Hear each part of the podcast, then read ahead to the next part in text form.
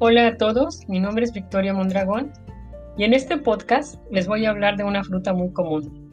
¿Sabías que los plátanos son radiactivos? Sí, pero no como te lo imaginas.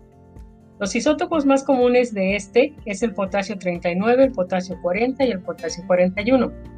Los plátanos en realidad sí emiten radiación, pero la energía radiactiva que emite no es peligrosa. Esto es porque el plátano es rico en potasio mineral presente en diversos alimentos.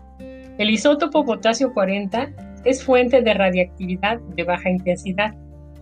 Del potasio total contenido en cada pieza de plátano, hay 0.0117% del mencionado isótopo. Aunque es una cantidad reducida, en ocasiones llega a activar los detectores de radiación en los aeropuertos. Consumimos otros alimentos como las nueces, papas y semillas de girasol, que también contienen potasio 40. Este no es dañino para el ser humano, porque el cuerpo no lo acumula. Tiene la capacidad de eliminar el exceso de tal mineral cuando ha obtenido la cantidad suficiente. Además, los plátanos también son útiles en el tratamiento de numerosas dolencias.